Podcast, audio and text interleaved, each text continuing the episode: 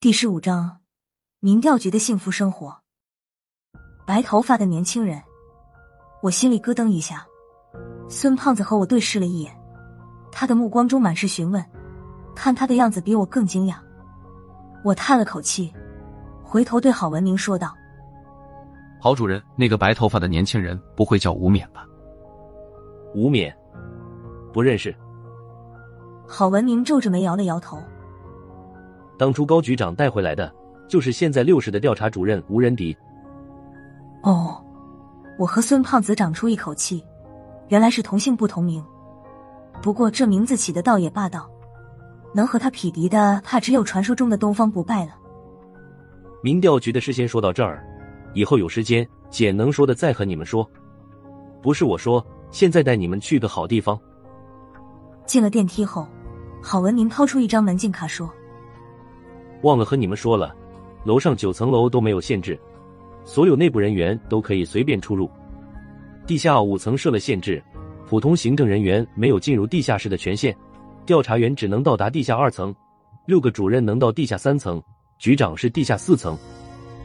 说着指了指我们手中的箱子，你们的基本装备里就包括了进出地下一二层的门禁卡。我听出郝文明的话里有问题。不对啊。不是说地下五层吗？局长只能到四层，那第五层是谁去的？自打有民调局，第五层就没开过。至于他是对谁开放的，你去问高局长吧。郝文明似笑非笑的说道：“都说只有高局长知道了，谁敢问啊？”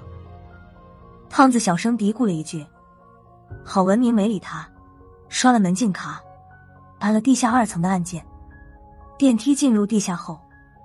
慢的离谱，差不多三分钟后才到达了地下二层。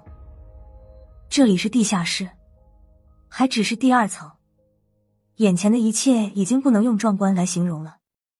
屋顶的高度最少五十米，从我的角度放眼看去，真的是一眼望不到边。总之，在这里随随便便建两个足球场还有富裕。孙胖子咂巴咂巴嘴，乘机说道：“郝主任。”这里是地下室还是防空掩体，还是防原子弹的那种？我接了一句：“没见过世面，等你们见识过第三层再发表意见吧。”郝文明边说边带着我们俩向里走。相比较民调局冷冷清清的主楼，这里多少还有些人气。出了电梯没多远，就看见有四五个人聚在一起，为首的一人二十五六的年纪，嗯，金发碧眼。竟然是个外国男人。民调局不是很低调吗？为什么会有外国人？没容我多想，那个外国男人已经走了过来，主动打起了招呼，说出话来一嘴纯正的京腔。嘿，郝主任，不是说高局长把您找去了吗？这回来的也特快了吧？你后面这两位哥们儿怎么称呼？郝文明很是看不惯这个外国男人略显轻佻的样子，说。你能不能像一般外国人那么说话？不是我说你，这一嘴的金片子都是跟谁学的？这个我可做不到，我亲爱的好。在说话时，外国男人收敛了金腔，不过肢体语言却丰富了起来。他摊开双手，一副无可奈何的表情，很是夸张，十足美人的做派。我无法压制我的语言天赋，你懂的，我亲爱的好。被一个外国男人称为“亲爱的”，郝主任明显还是不适应。行了，你爱怎么说就怎么说吧。郝文明妥协了，他伸出手朝外国男人一摆手。这个外国人是调查三室的主任，于国主任。那几个是三室的调查员。哎，说真的，于果，你的全名是什么来着？好，我对你的记忆力感到很遗憾。我的全名是尼古拉斯 ·K· 雨果，你们可以叫我雨果，当然，叫我尼古拉斯我也不会介意。尼古拉斯 ·K· 雨果略有不满的说：“郝文明没理他这茬儿，继续自顾自向我和胖子介绍道：‘雨果主任的三世是负责国际宗教事务的，别看年纪不大，他可是梵蒂冈派来的交流人员。’说着又将手摆向我和胖子。”他俩是我们一室的新人，今天刚来报道，胖的这个叫孙大孙德胜，不胖的那个叫沈了。自打郝文明说出雨果来自梵蒂冈的时候，孙胖子就皱着眉头在瞎寻思梵蒂冈是什么地方。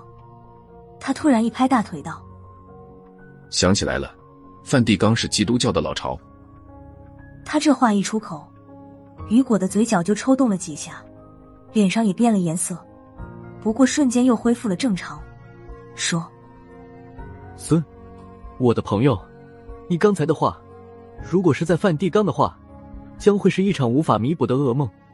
好在这里是中国。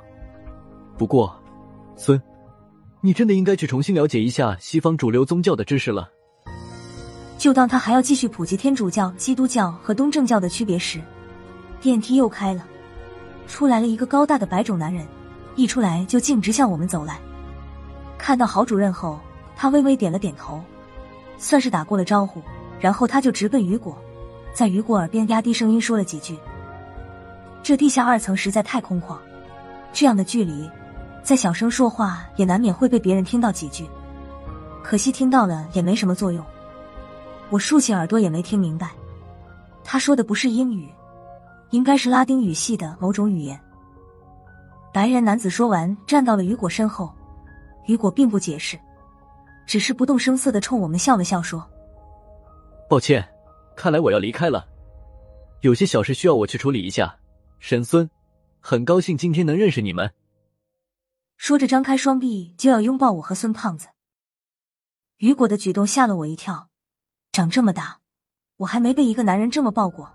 孙胖子直接后退了几步，把我让了出去。还好我贼起飞智，双手冲这个外国老爷们儿一抱拳，说：“雨果主任，您太客气了。”雨果愣了一下，随即呵呵一笑，抱拳回了个礼，说：“你们中国人的礼节真是太有趣了。”说完便告辞，带着白人男子和他手下的调查员乘电梯离开了。等他们离开，孙胖子才问道：“主任，后面来的外国人是谁呀？”“是雨果的跟班，叫莫耶斯。你们可别小看他，要论真实本事，他可不输给雨果。”孙胖子有点不以为然的说：“要真有本事，还做跟班？你懂个屁！”郝文明白了他一眼，继续说道：“不是我说。”国内的事儿你还没搞明白，外国人的事儿你瞎掺和什么？说完，继续带我们向前走，一直走到地下二层靠里的一个房间。郝文明打开房间门说：“进来吧，到地儿了。”我进了房门，才发现里面竟然是个标准的五十米靶场。看来以后的工作还要和枪打交道。不考虑那么多了，我和胖子将箱子放在了靶场的射击台上。郝文明掏出一包香烟。没有分给我们的意思，点上一根后说道：“把箱子打开吧，密码是五零一二一五。”主任，这个密码有什么特殊意义吗？我边拨动密码边说道：“也没什么特别意思。一九五零年十二月十五日是高胖高局长的生日。对了，到时候别忘了得意思意思。”还得意思？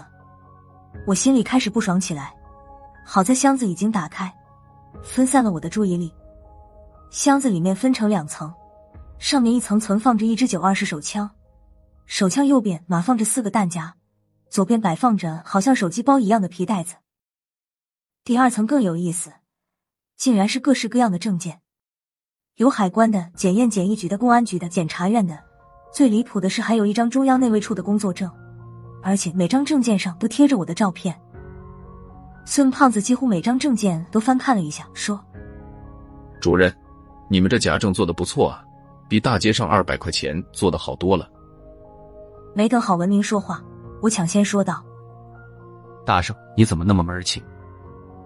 孙胖子眨巴眨巴眼睛，憋了半天也没憋出来，最后憋出一句：“我猜的。”我已经没心情和他逗闷子了，转身对郝文明说道。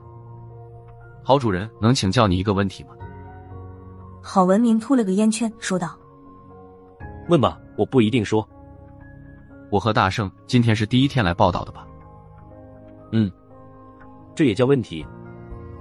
郝文明歪着脑袋看着我：“不是我说，这个不用问我，得问你们自己。我也知道这个不叫问题，问题是为什么我和大圣第一天来报道，这些证件上就有我们的照片，而且照片也不是粘上去的，是用激光打印，然后扫描到证件上的。这么多张照片打印上去得花点时间，短时间不可能做好。和我预料的不一样，郝文明听了我的话，并没有惊讶的举动，反而学着孙胖子那样眨巴眨巴眼睛，说：“这个问题你还是问高局长吧，不是我说。”东西是他准备的。孙胖子扒拉着十多张证件说：“主任，这么多假证件，成本很高啊。”郝文明很无奈的看了他一眼：“谁说是假的？这里的证件百分之百都是真的。不是我说，你们俩也知道，我们的工作单位不能太招摇，外出做事的时候不能报字号，有这些证件就方便多了。”咦，还有这个东西？孙胖子先从箱子里拿出一根短棍，迎风一甩，甩得笔直，竟然是根警用甩棍。孙胖子虚劈了几下，问：“民调局用得着甩棍吗？”郝文明有些不耐烦了，说：“这些都是基本装备，都是以后你们用得上的。还有件事要和你们提前说一声，在正式工作之前，你们俩要接受民调局三个月的特别训练。”训练通过之后才能正式上岗。主任，你的意思是说，要是没通过训练就不能工作？刚才签的合同就作废？我正为刚才的合同后悔，没想到这么快，老天爷就给了我一个机会。作废？郝文明似笑非笑的看着我。你做梦吧！不是我说，合同能作废的话，我早就不干了。九十九年啊，你以为在开玩笑？训练期没过的话，就延长训练期，直到通过为止。不过呢，延长的训练期是没有薪水的。孙胖子说道：“那岂不是光干活不给饭吃？”郝文明将烟蒂扔到地上后说道：“好了，不说废话了。介绍装备之前，先简单说说我们民调局的内部结构。刚才和你们说过了，民调局分六个调查室。”我们属于第一调查室，也叫综合调查室。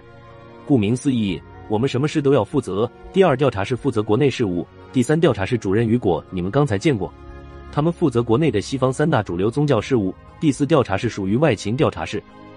第五调查室的主任欧阳偏左，你们俩也见过，负责汇总和甄别全国各地报上来的事件，再由他们通报给各市。还有你们的装备也是由他负责的。本来这些都属于培训项目的。应该由欧阳天佐和你们讲的，不过他临时有事，就由我先和你们说说。不对啊！孙胖子扒拉着手指头说道：“主任，只有五个调查室，六是你好像没说，是吗？我没说，不能吧？”郝文明三个疑问句说的没什么底气，我也说道：“没错，郝主任，就差调查六室你没介绍了。”你们俩记性真好。郝文明说话的语气不太积极，心不甘情不愿的说道：“六室的主任叫吴仁迪，如果有其他五室都搞不定的事，就归到他的六室负责。”孙胖子说道：“这个吴主任那么厉害，那不就是民调局的大拿了吗？”好了好了，这些不说了，把基本装备给你们介绍一下。郝文明很牵强的转移了话题。他从孙胖子的箱子里拿出了放在最上层的九二式手枪。不是我说，你们俩一个是特种兵，一个是缉毒警察，这个东西你们俩应该不陌生吧？我也拿起了我的那把九二式，刚才光顾看下层的物品了，有点冷落了这把手枪。现在拿在手中，才看出它和普通九二式手枪的不同。这把枪通体雕刻着类似符文的图案，枪身偏重，握在手中，感觉很是怪异。这不就是在水帘洞里白发无眠给我的那把手枪吗？老林的命就是丧在他射出的子弹之下。我卸下弹匣，又退出了一颗子弹放在手中。它和普通的子弹也不一样，弹头被打了个符印，迎着灯光照了一下，竟然亮得刺眼。主任，这枪不会是你们民调局自制的吧？我举着手中九二式问道：“什么？你们民调局？是我们民调局？”还有，你把枪放下再说。不是我说，你以前是当兵的，知不知道擦枪走火也能要人命？